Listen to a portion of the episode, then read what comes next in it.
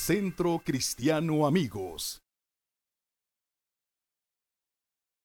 Ha sido emocionante este tiempo que hemos pasado y eh, pues yo aprendo cada vez que salgo y de verdad eh, agradezco el amor, ¿verdad?, con que nos reciben.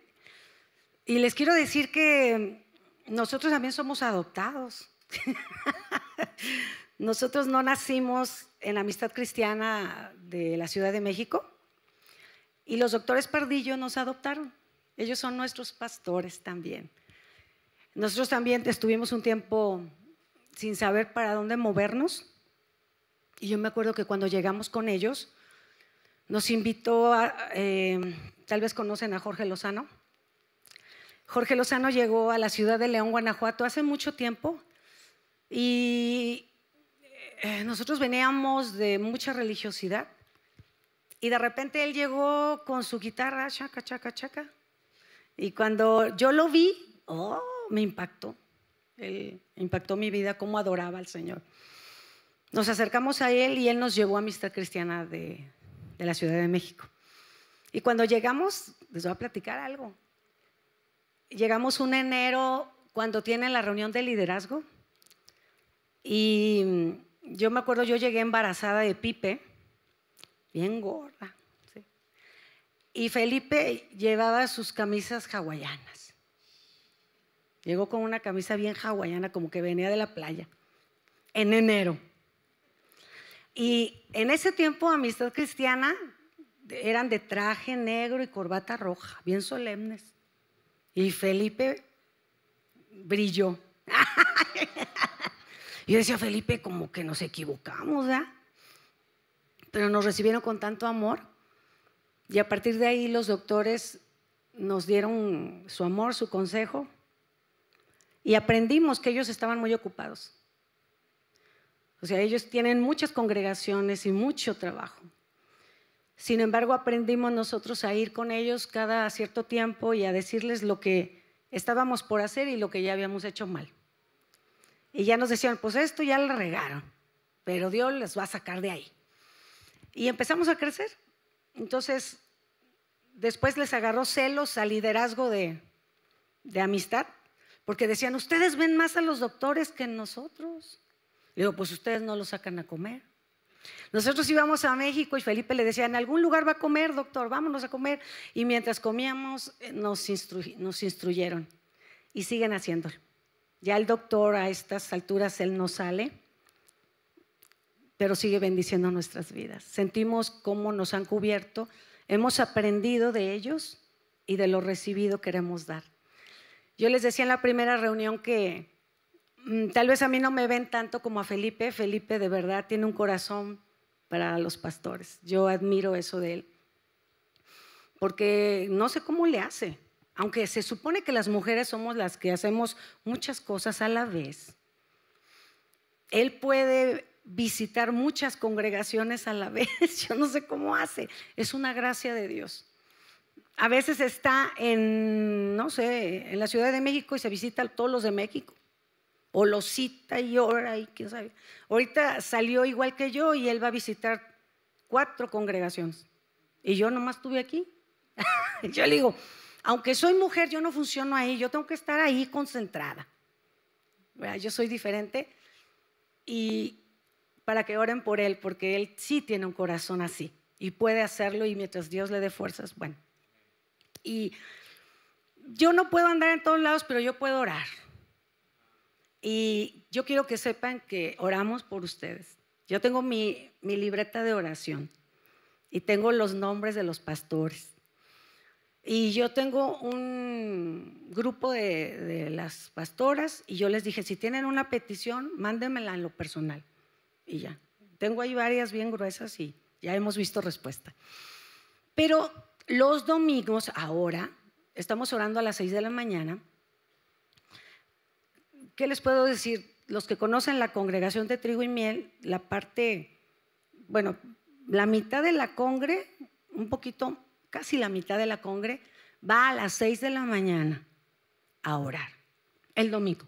Nuestra reunión empieza a las 8. Es algo que Dios ha hecho en esta temporada sobrenaturalmente. yo nomás citaba a los músicos a las 6 de la mañana, pero yo dije, el que quiera venir a orar, venga y que se dejan venir. Y a las 6 de la mañana estamos orando y oramos por las congregaciones. Ese fue nuestro momento. Entonces ya no nada más hay un grupo orando por ustedes, sino la mitad de la congregación. O la congregación más dinámica. la que va a las 6 de la mañana. Oramos y enviamos bendición y decimos, este domingo, Señor, que se van a reunir, que tu presencia esté ahí con todas las congregaciones filiales y unos por allá, le avienten para todos lados porque hay por todos lados. Y empezamos a bendecir y yo quiero que ustedes se sientan cubiertos y tal vez a mí no me vean tanto, pero yo estoy orando por ustedes y los amo.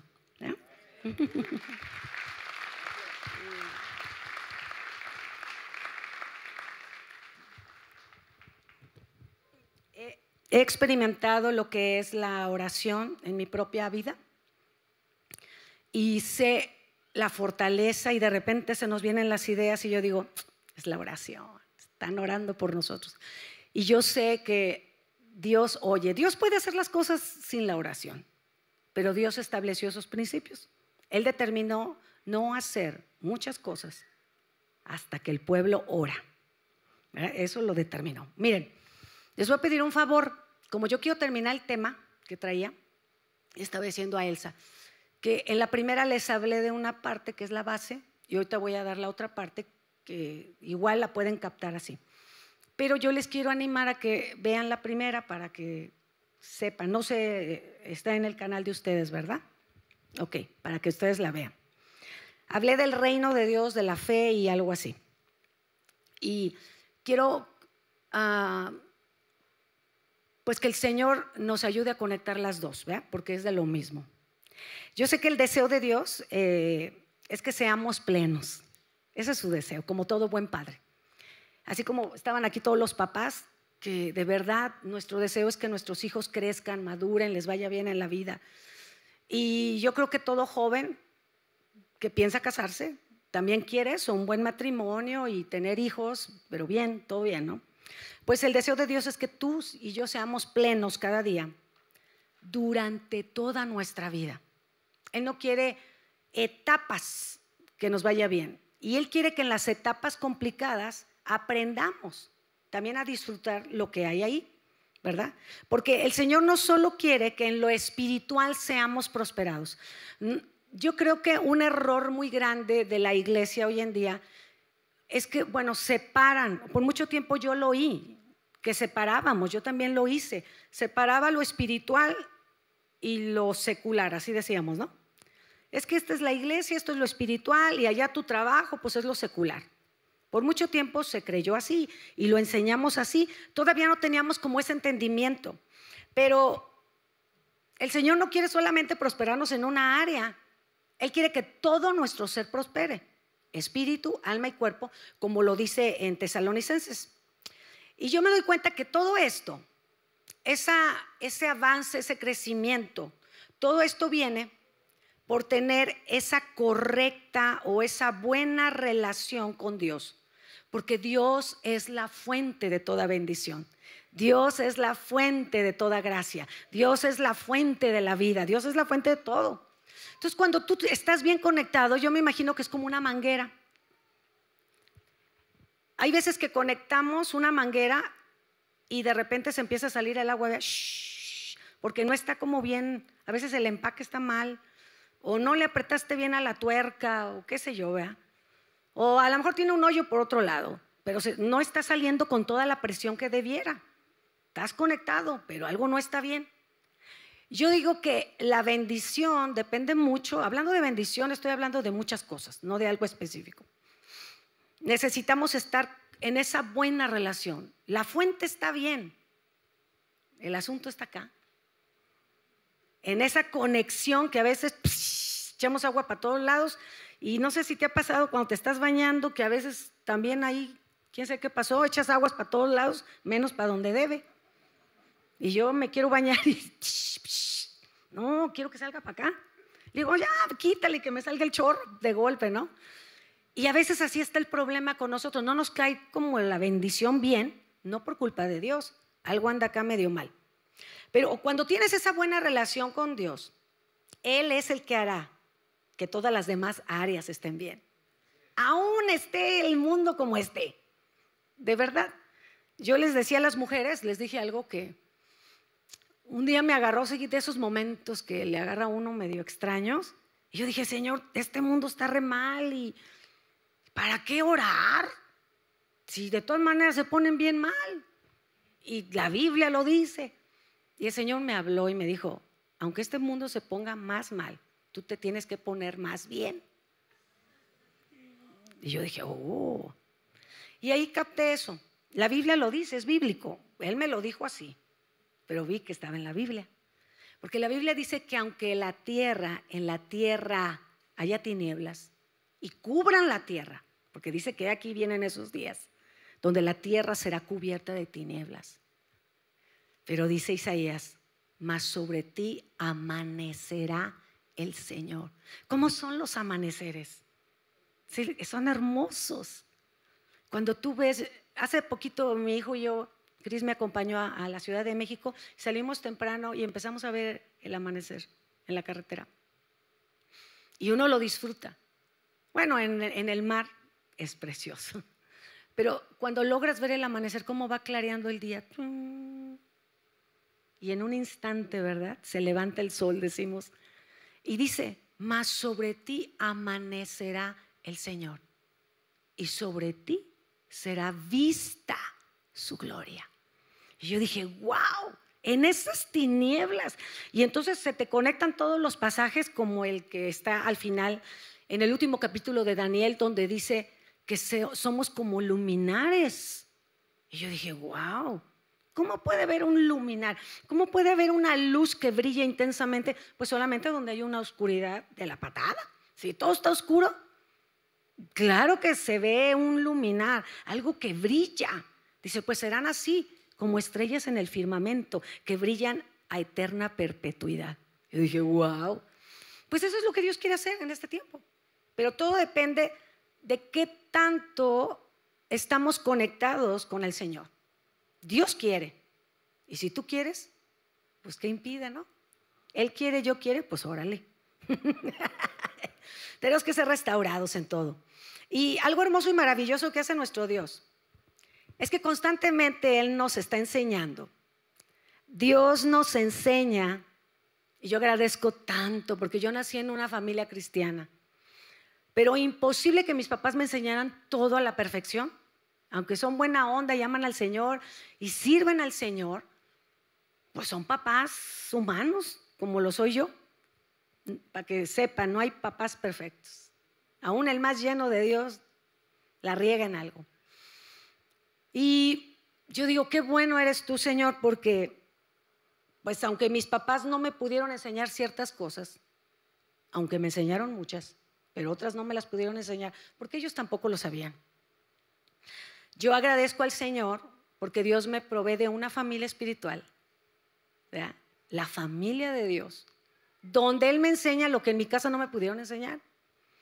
Y ahorita tenemos ahí en la congregación 16 chicos que están ahí viviendo, donde les estamos enseñando y de repente yo me meto y les enseño hasta usar el tenedor y el cuchillo, agárrenle bien, porque pues no le enseñaron en su casa. Y yo le digo, ahora tú enséñame a comer de cucharita, porque unos re bien que agarran la tortilla y el caldito se lo echan.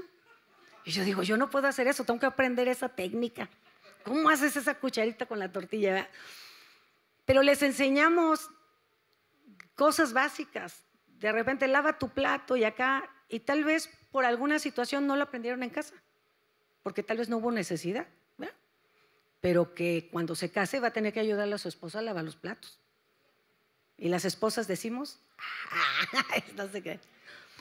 Pero hay muchas cosas que uno no sabe porque no las, no, no las aprendió y al menos me dice Felipe, en mi casa nunca me enseñaron ni a clavar un clavo. Porque siempre dice, yo veía a mi papá que contrataba algo y mi papá estaba ahí viendo cómo clavaban el clavo. Y yo para mí era una desesperación, porque en mi casa mis hermanos hacen todo y yo reparo todo. Y si no lo reparo, lo intento. Un día se nos aflojó un sofá y no iban a arreglarlo y yo lo agarré y, bueno, yo estudié carpintería. En la escuela tomé el curso de carpintería. Entonces yo agarré y le dije, ahorita yo lo arreglo. ¿Cómo? Lo arreglé. Después duró poquito y se volvió a zafar. Pero lo arreglé. Me desespero y yo pongo el foco y acá. Y yo me desesperaba porque Felipe no. Dice, es que yo no aprendí. Yo decía, órale, chale. ¿verdad? Y yo siempre ando viendo, investigando, porque crecí en una casa así. A él no le enseñaron eso. Entonces ahora les estamos enseñando a estos muchachos lo que Felipe sabe, lo que yo sé, más lo que otros sepan. Pues oiga, van a salir a todo dar esos chicos. Pero si tú no aprendiste ciertas cosas en tu casa, Dios te provee de esta casa espiritual. No te enseñaron a perdonar. Bueno, les voy a contar eso. Cabo estamos entre confianza. Yo nací en un hogar cristiano, pero nunca me enseñaron a pedir perdón. Asústese. Así dice Felipe. Yo sabía que había que perdonar, pero a mí nunca me dijeron, discúlpate. Yo jamás en mi vida dije, no, pues perdóname porque pues te desobedecí. No, yo le decía, mamá, yo voy por las tortillas. Yo lavo los trastes.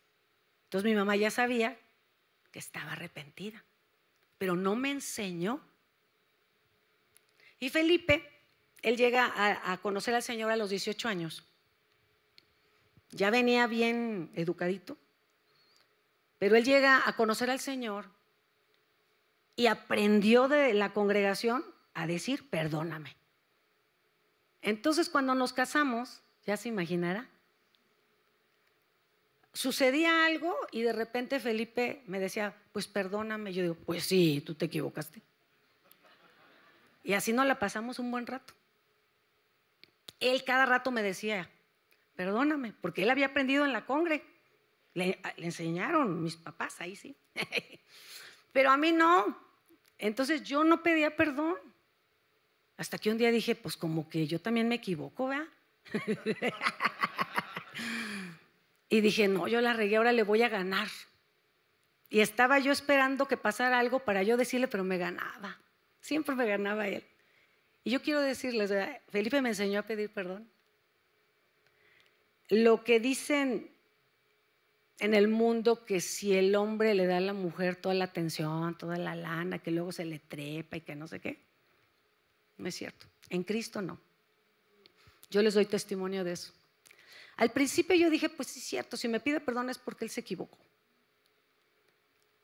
Pero como soy cristiana y amo al Señor, cuando él me pedía perdón, algo sucedió aquí. La escritura dice que el que se humilla es exaltado. Y yo decía, no, él no hizo eso, fui yo. ¿Saben qué sucedió? Se ganó mi respeto. Cuando yo vi eso en Felipe dije, wow, no Felipe, no eres tan malo. yo le dije, ¿sabes qué? Me enseñaste a pedir perdón.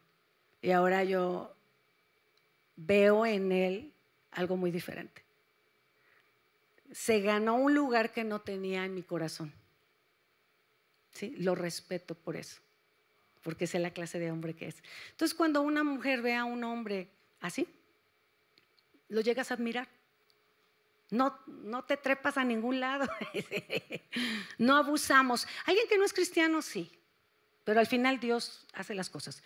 Pero en Cristo yo puedo decir que Felipe me enseñó a pedir perdón y lo respeto. Él me enseñó. Entonces cuando tú vienes a la congregación, empiezas a aprender cosas, dices, por eso te dicen, ay sí, ahí sí andas cuidando niños y aquí no. Ahí sí andas limpiando y todo. Y acá en la casa porque así pasa.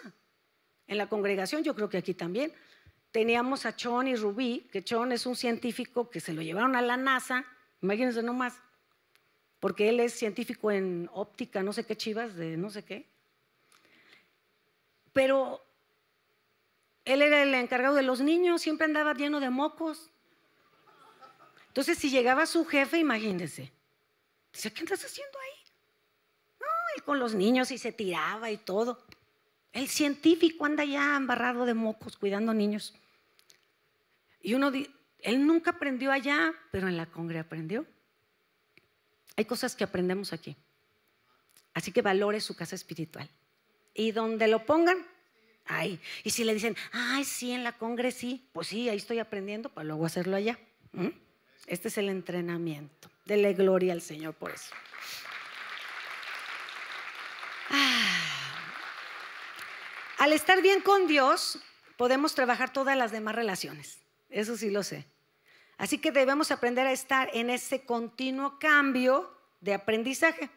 Pero yo quiero que lleguemos a esto. Todo empieza en lo espiritual. Todo. Ahí empieza. Pero no se debe de quedar ahí. Debe de verse en lo natural. Lo espiritual le da vida a lo natural. ¿Sí?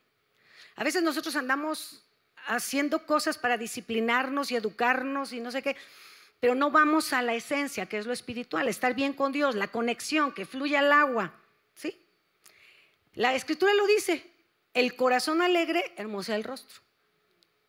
Y yo creo que hay gente muy bella, pero se le ve una tristecilla por ahí. Y luego hay gente que no está tanto, pero está tan feliz que de repente se pone muy bella. ¿Por qué? Porque el corazón alegre, lo que traes adentro, ¡chum! sale. Y luego uno dice, está bien simpático, ¿verdad? Ay, sí. No. Es hermosura. Ay, sí. Porque el corazón alegre. ¿A poco no es bonita una gente que siempre está sonriendo? Y hay gente muy guapa, pero está tan seria que hasta le da miedo uno acercarse. ¿Sí? Todo empieza en el corazón y se ve en el rostro. Se refleja en el rostro. Así que no puedo descuidar lo espiritual. Diga, no puedo descuidar lo espiritual. El error más grande de muchos, que yo espero que de ustedes no, es que solo atienden o le dan mucha importancia a lo natural porque es lo que se ve. ¿Sí? Y tendemos a descuidar la prioridad de tener una buena relación con Dios. Porque de repente decimos, no, es que tengo que chambearle y tengo que trabajar. Y no vienen a la cumbre. No, pero yo estoy bien con Dios. Yo no digo que no. Pero el congregarse es parte del estar bien con Dios. Yo admiro a la gente que de repente llega y dices, no, pues es que estoy buscando un trabajo donde me den el domingo. Y cuando no se lo dan, siguen orando. Y le digo, pues ora para que te dé otro trabajo. Y el Señor les da otro trabajo a causa de su fe. O gente que se cambia de casa y dice, yo estoy buscando una casa por donde está la congre para llegar más rápido. Y yo digo, ¿cómo empiezan a ver todo alrededor de, no es la congre, es quien es el Señor de la congre, de la iglesia. La vida espiritual. Hay algo que no se recibe en casa. Yo creo que se sabe en el Salmo 133, al final. Ahí es donde el Señor envía bendición y vida eterna. Hay una bendición que no podemos recibir solos. Hay una bendición que solamente se recibe al congregarse. Así que cada vez que usted se congrega, diga, esa la tomo para mí. Esa bendición. Ok. Entonces, yo les digo que descuidamos muchas veces la prioridad que es la relación con Dios. Pero hoy vengo a decirles que nosotros somos, de verdad, yo una vez oí a Juan Carlos Mansewich, ¿lo conocen? Que él dijo, y me impactó, porque él dijo, ah, no sé cómo lo explicó, a ver si ahorita me acuerdo de exactamente, porque yo hice mi traducción. yo me doy cuenta que somos seres espirituales. Esa es nuestra esencia. De hecho, lo decimos, ¿no? Yo soy un espíritu que tiene un alma y vive en un cuerpo. Y el mundo, ya ahorita están como viendo más que hay algo más adentro, que no estamos huecos. Se están dando cuenta. Pero tú y yo somos seres espirituales con una vida natural aquí en la tierra. No me acuerdo cómo lo dijo él, porque él dijo, yo soy un ser espiritual que está teniendo una experiencia natural en la tierra. Sí, así lo dijo. Y a veces nosotros decimos, es que yo soy un ser natural que está viviendo experiencias espirituales. No es así. Tú no estás viviendo experiencias espirituales.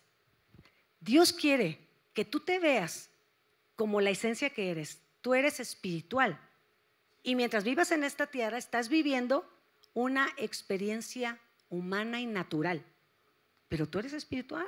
Entonces tienes que atorarle a lo espiritual. Y para todos los papás que presentaron a sus niños, yo quiero decirles que tal vez a ustedes les enseñaron una cosa y nos enseñaron que lo espiritual era una opción. Yo lo he visto por todos lados. Y hoy en día como que también están medio relajados algunos. Es que lo espiritual es una opción, déjalo que crezca y decida. Es una opción. Ay, ay, ay, bueno. Yo difiero mucho de eso. Porque si soy espiritual, ¿cómo carambas va a ser una opción? Lo espiritual no es una opción. Y eso dicen ahora. Ya decidirá, ya escogerá. Y yo quiero decirte que no hay opción. Lo más importante es lo espiritual. Y mientras los chiquitines los tengamos en la casa, lo espiritual será prioridad. Porque la escritura dice que va a llegar un día y que pues ellos tienen su camino y van a escoger. Pero ya están bien atiborrados de palabra. y hay una escritura en el libro de, creo que es Pedro, creo que si no me equivoco, no sé si es primero o segunda en un primer capítulo, donde dice que hay la palabra implantada en tu corazón te salvará.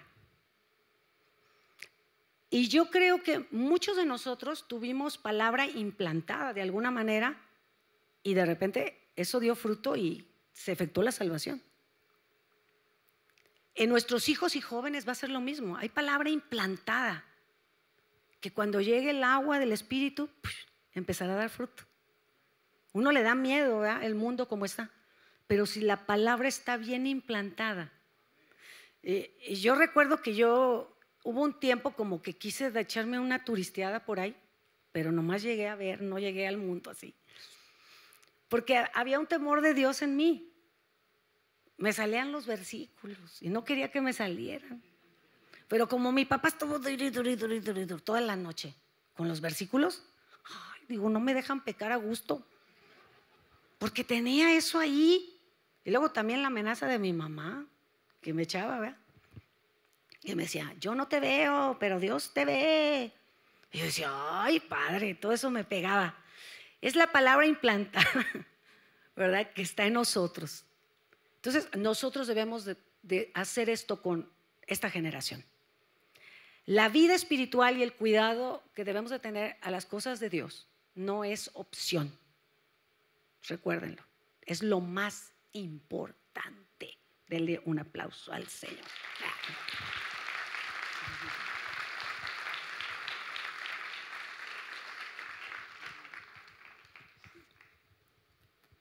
Yo les hablé en la mañana del reino de Dios, que Dios nos ha dado una medida de fe y con esa medida de fe podemos traer el reino y lo que es el reino de Dios, para que eso les ayude. Pero hoy quiero irme a Apocalipsis, a un versículo. Esta es, no se van a acordar ahorita. Apocalipsis capítulo 3, versículos 15 y 16. El Señor nos dice, yo conozco tus obras, ¿se acuerdan? Y ya con eso ya me la sé. Ah, también eso, ¿eh? Cuando uno dice, ah, ya me lo sé y uno se bloquea, no te bloquees, desbloqueate. Porque la palabra está viva y siempre tiene algo fresco para uno. Yo conozco tus obras y dice, a esa iglesia le dijo, que ni eres frío ni caliente. Y le dice, ojalá fueses frío o caliente. Pero por cuanto eres tibio y no frío ni caliente, te vomitaré de mi boca. Y a uno le pega esa palabra siempre. Y, luego tú te das cuenta que esa palabra, Dios se le está hablando pues a creyentes, a gente que conoce, es una iglesia. Y Ahora que nosotros estuvimos hablando en la congregación una temporada y estamos, seguimos hablando del fuego y que del altar y que no sé qué, ese, ese, ha sido el tema. El Señor a mí me habló en lo personal y me dijo, cuídate de ser tibia. Y yo dije, ay Señor, ¿por qué me dices tan feo? Ah? ¿Qué me sabes? Y el Señor me decía, quiero prevenirte.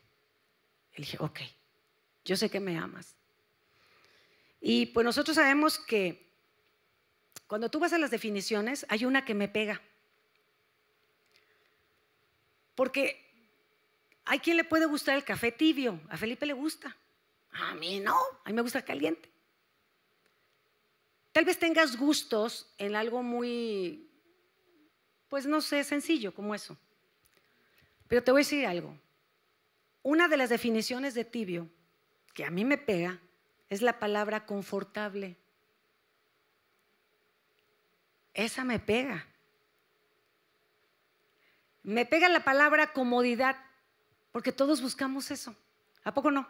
Ay, que esté cómodo, que, que el aire no esté ni tan frío para que no me cale, pero que tampoco esté tan caliente porque no quiero sudar. Y uno se siente a gusto, ¿a poco no? Entonces yo digo, pues sí, quiero una silla cómoda, quiero una habitación, ¿no dicen así? Una habitación confortable. Ay, yo me, pienso en mis almohadas así bien ricas y mis sábanas deliciosas. ¿Verdad que sí? Así lo anuncian. Habitación confortable. Pero esa palabra no se lleva con Dios.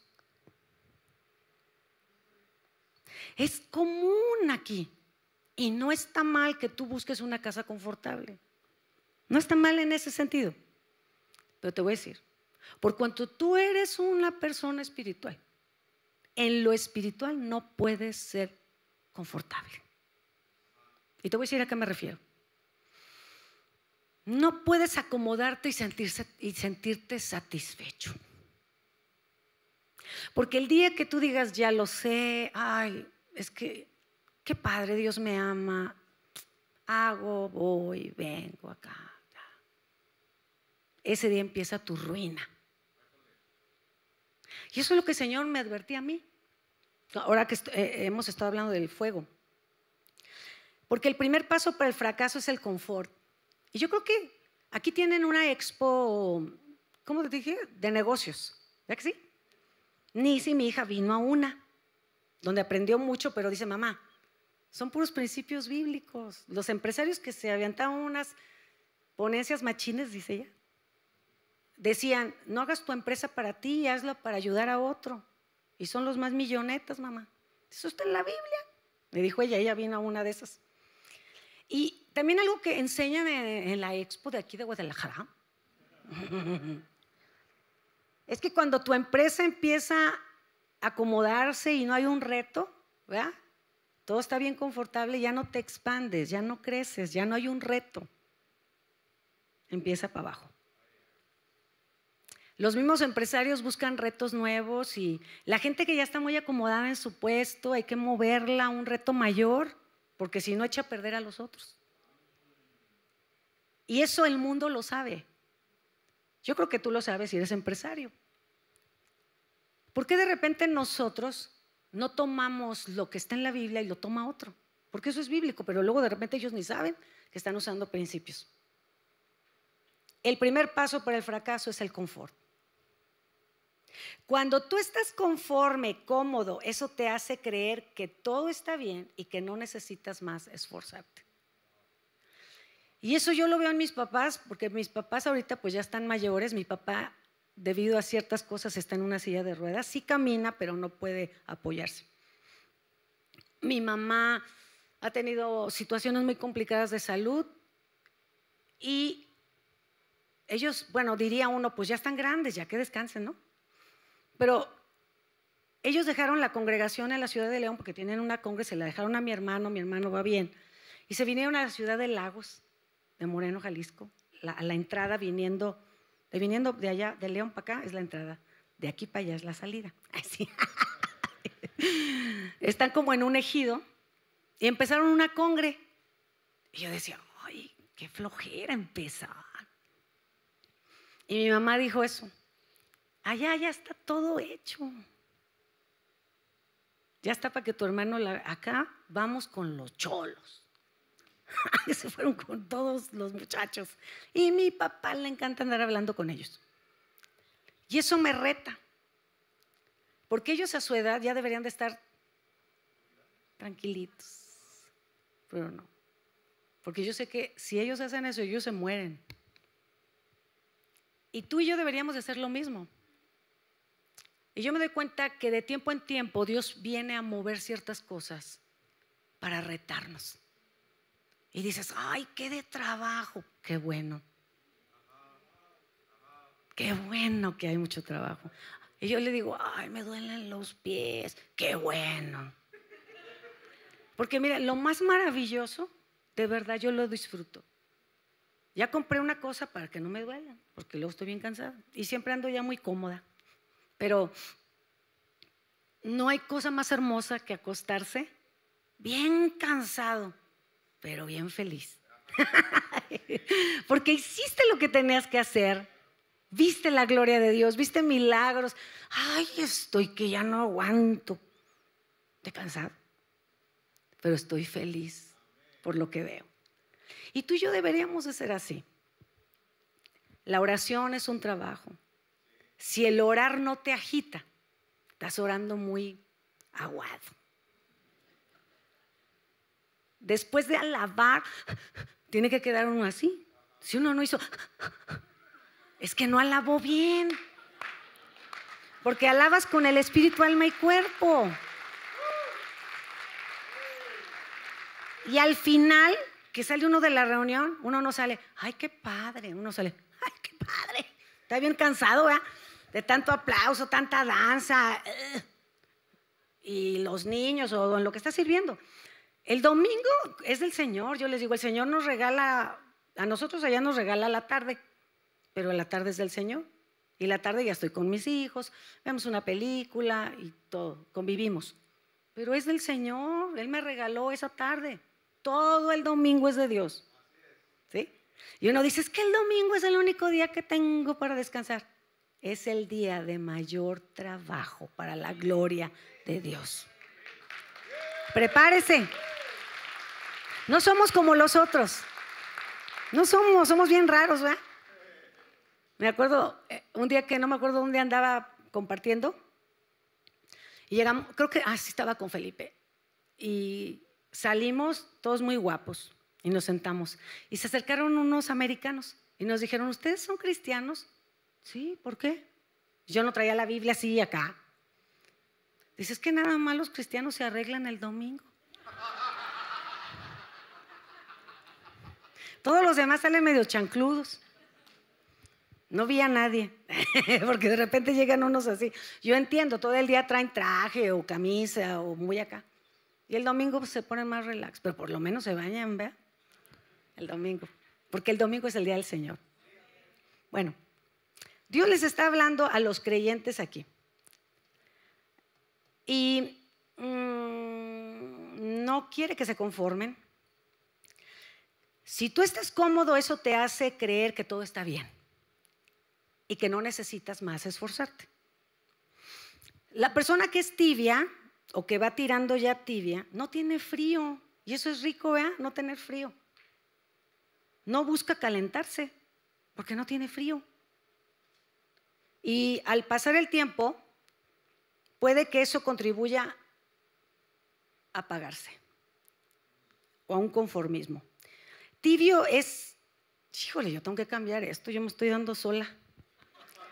Porque tibio, yo estaba pensando, yo es que yo me pregunto para escribir. Tibio es el usar muy comúnmente esta frase.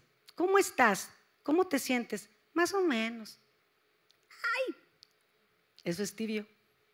Más o menos. Esa respuesta que se le sale a uno, ¿no? Estoy más o menos.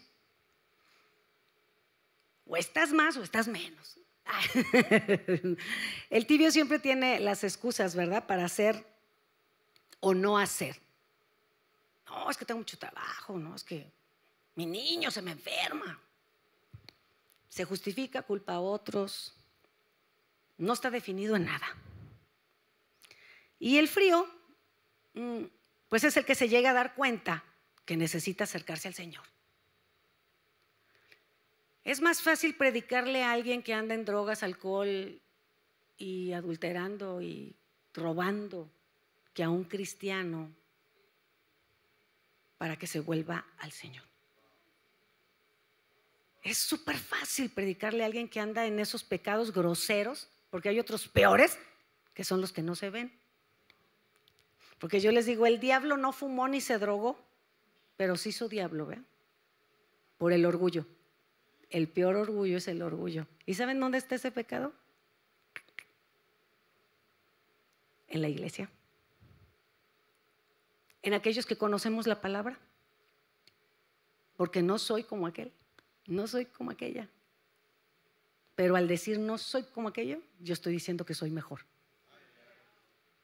Y entonces está el peligro. Cuando uno está bien frío, necesito acercarme al calor porque si no me muero. Y la gente sin Cristo, de verdad, tú te vas a dar cuenta ahora que hagan el, ¿cómo se llama? El festival este de eh, vivo estoy, o sea, todo eso. Ustedes se van a topar con gente. La gente ahorita está bien necesitada. Decía un pastor, yo nomás le digo de Tim Marín, de Doping y lloran. Ya ni le tengo de qué decir algo. Lloran. Los abrazas y se deshacen. De repente están tiesos, pero nomás los abrazas. La gente está necesitada porque está fría y siente tantito calor y se despedaza. Pero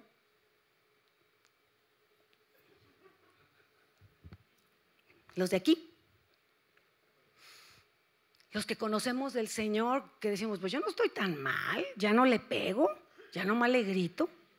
Ah, ¿Verdad? Y uno dice muchas cosas, pero, ay, pues yo ya diezmo. ¿Y qué? Ahora tienes que ofrendar y la ofrenda es mayor que el diezmo. Ah, caray. Sí. El frío sí se llega a dar cuenta de su necesidad. El caliente está avivado y mantiene un fuego encendido para Dios, su familia y su congre. Y lo que Dios quiere hacer con eventos como el que pasó ayer es que se enciendan todos. Porque nomás te pegas a alguien que anda como chile frito, va para acá y viene para acá y adora y brinca y de repente lo ves aquí y luego aparece acá y así. Ay, se siente uno mal, oye, ¿en qué te ayudo? ¿Puedo? Y ya te contagiaron. Andas ya bien contagiado, bien avivado. Dios no me quiere frío, Dios no me quiere tibio, Él me quiere avivado. ¿Sí? Y el avivamiento, ¿saben qué? Es un incremento de vida. Es donde suceden los cambios, donde hay un incremento de fuerza, porque ¿a quién le envía Dios fuerza? Al cansado, al que ya hizo algo, tú estás, quiero volar como las águilas. Pues si no hace uno nada, no te envía fuerzas, ¿para qué? Las fuerzas son para aquel que está cansado porque hizo algo. Y nomás voy a terminar dándoles dos principios porque ya se me acabó el tiempo. Dos principios que nos van a ayudar para mantenernos avivados en esta temporada, porque esta es una temporada nueva a la cual Dios les está llamando. Lo veo tan claro. Tal vez ustedes no lo vean tanto y no lo crean porque están aquí. Nomás lo puede ver alguien de afuera. Créanme, no les echo mentiras. Es la verdad. Dos principios que nos ayudan a mantenernos avivados. Dice la escritura. Ah, Mateo 11, 12, traducción del lenguaje actual.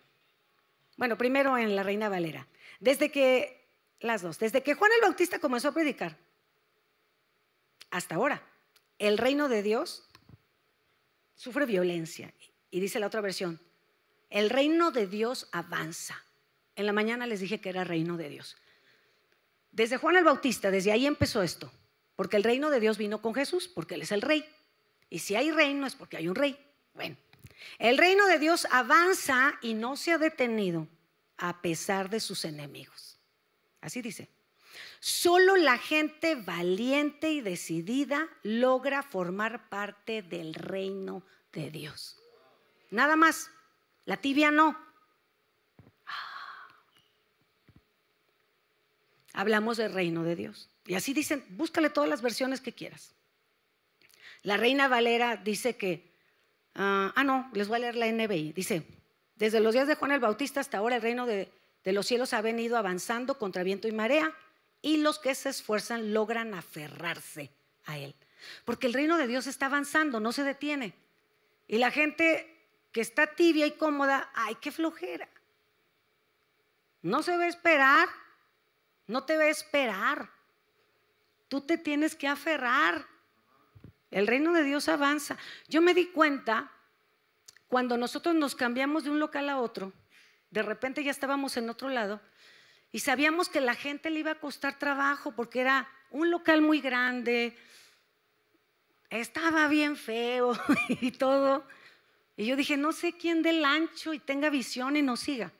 Y hubo gente que dijo, de verdad, vino una chica y me dijo, mira Angélica, yo estoy bien a todo dar aquí sirviendo y todo, pero yo necesito una iglesia chiquita. Yo dije, ¿chiquita?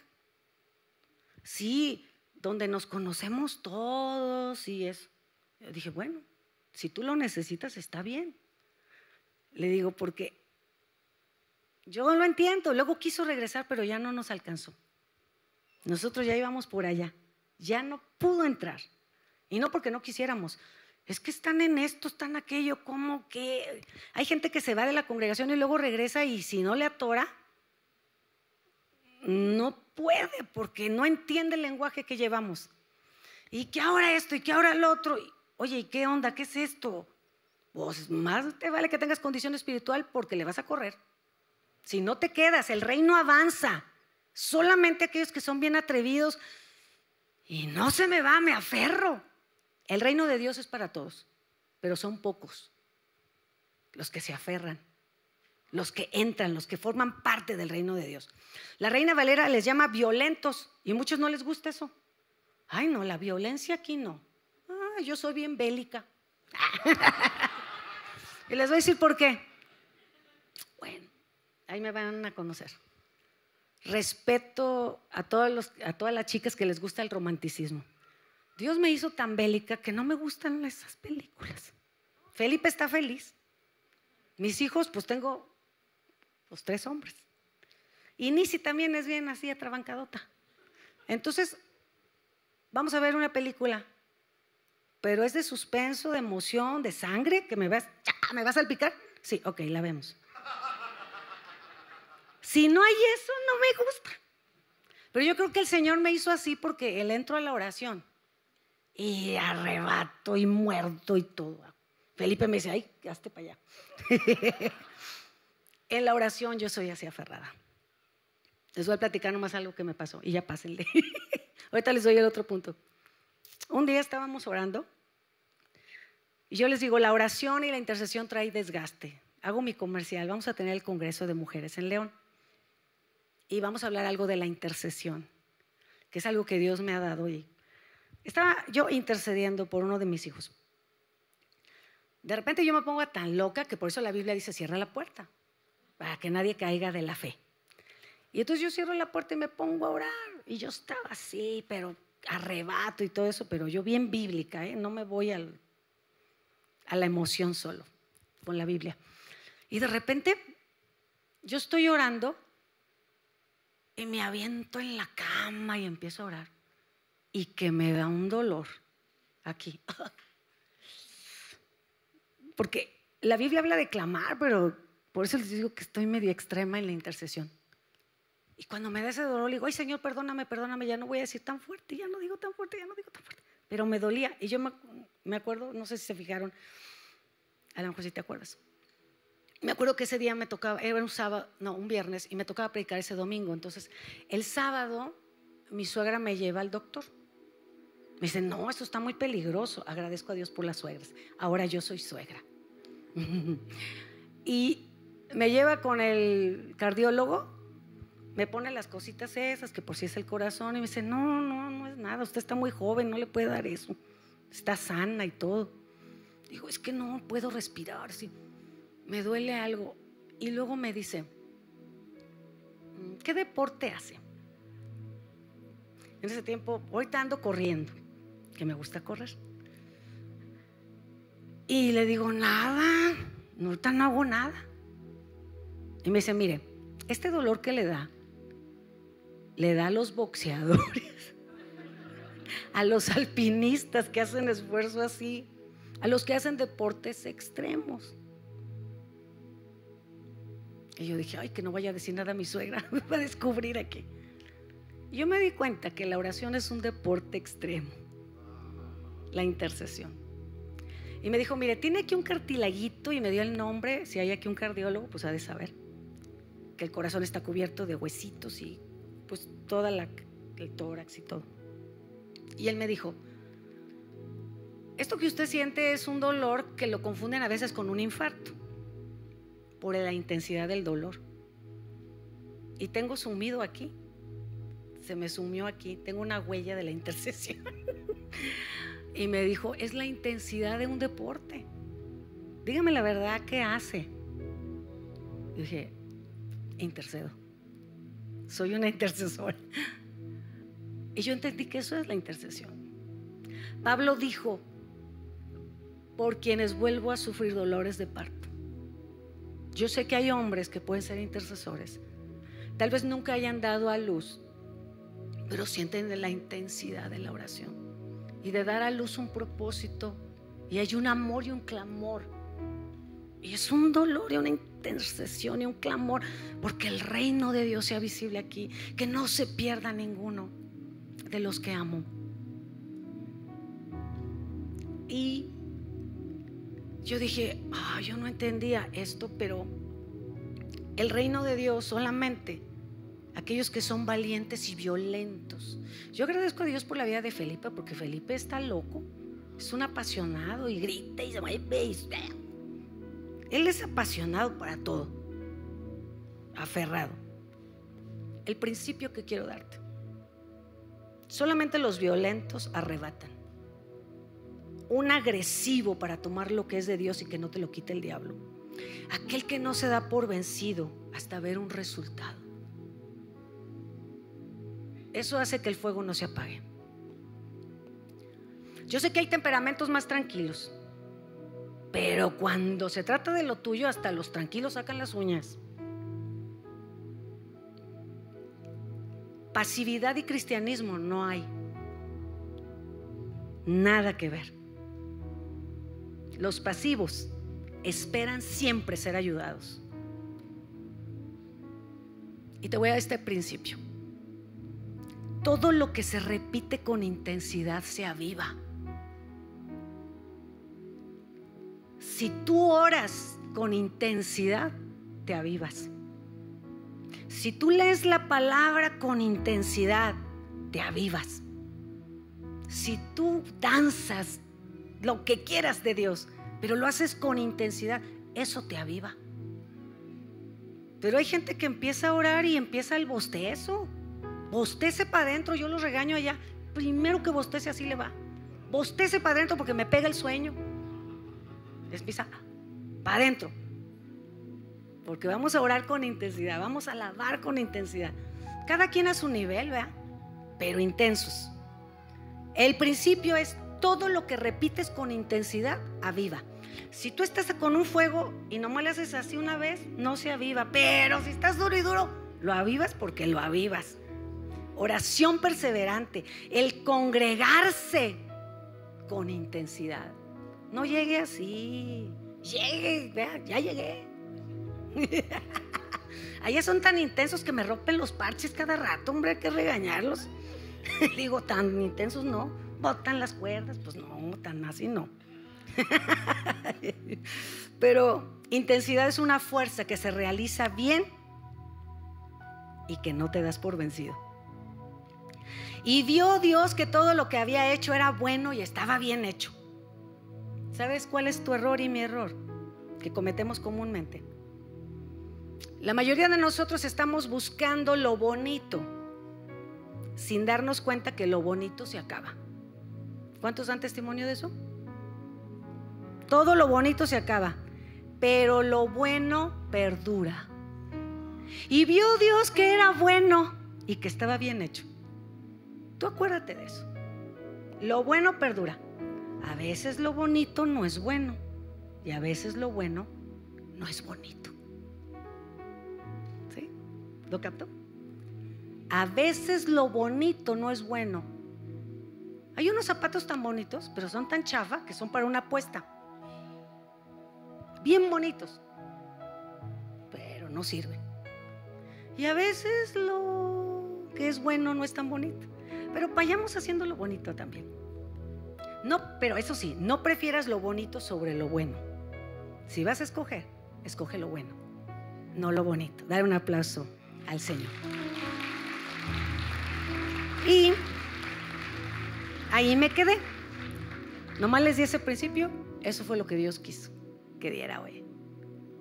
¿Hay alguien que esté aquí por primera vez y que nunca ha entregado su vida al Señor? Porque a lo mejor ya nos vistió la segunda y ya oraron por él, ya oraron por ella. Díganme si sí. ¿Sí? ¿Hay alguien? Creo que no. Ok. ¿Sí? Arriba. Ah, ok. Ahí arriba hay dos personas. Ok. Ahorita ustedes que vienen por primera vez, si ahorita bajan, aquí está Blanquita.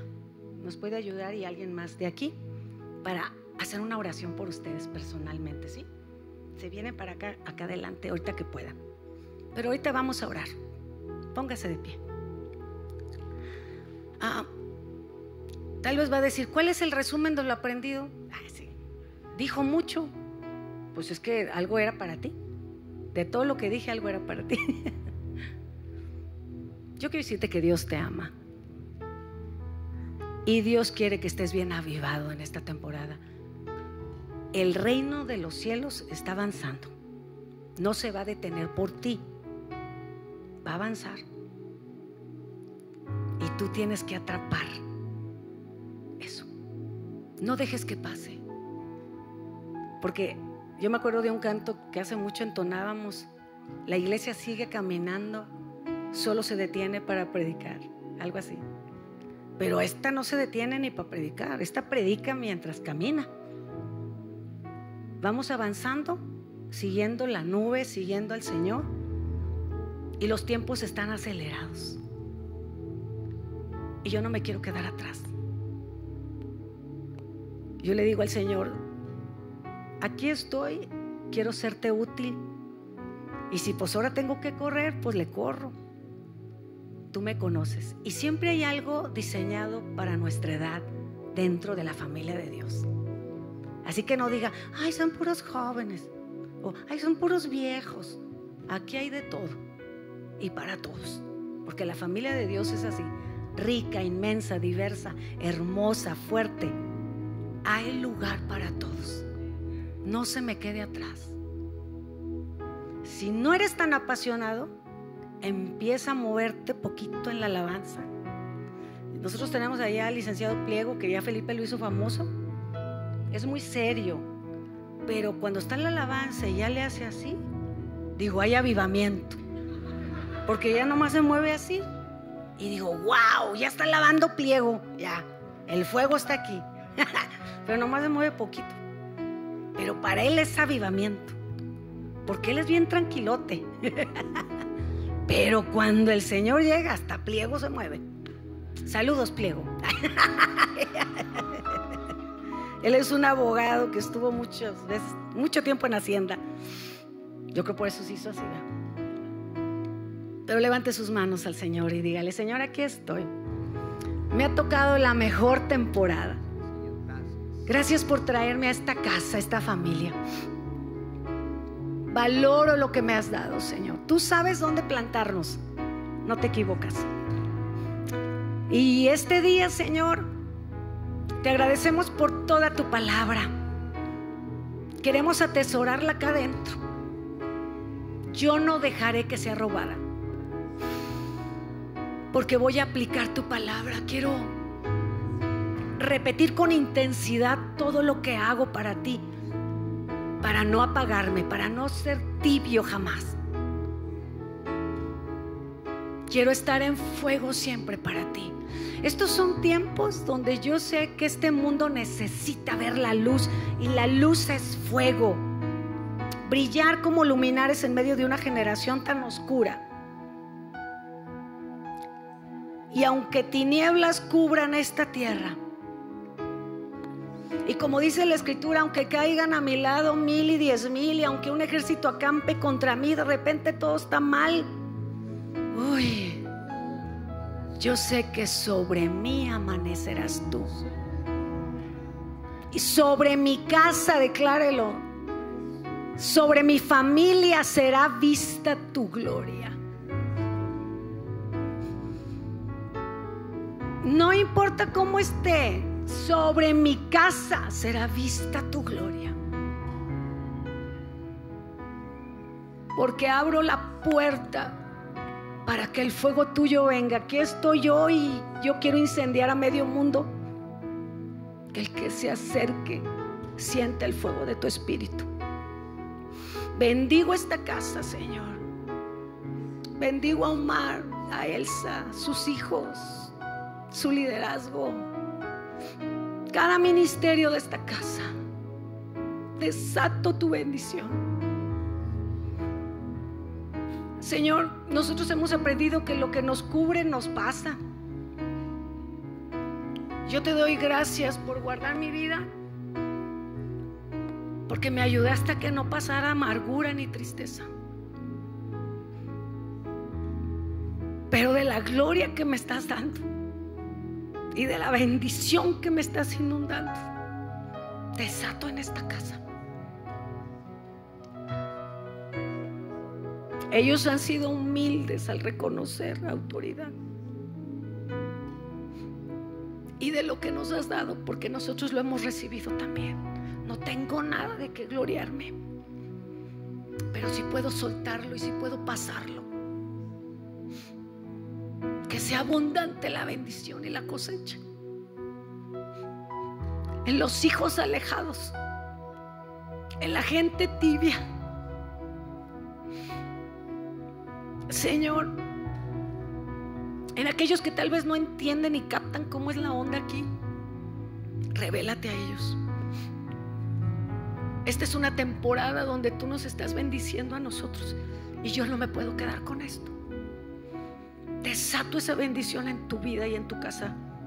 Si tú eres hijo de esta casa, desato esa bendición con la autoridad que Dios me da de la abundancia que me has dado y del gozo que me has dado. De eso mismo desato aquí. Los milagros, Señor. Si tú vas a restaurar tu iglesia, será mejor que en el libro de los hechos. Porque la gloria postrera será mayor que la primera. Lo creemos y lo recibimos. En Cristo Jesús. Amén.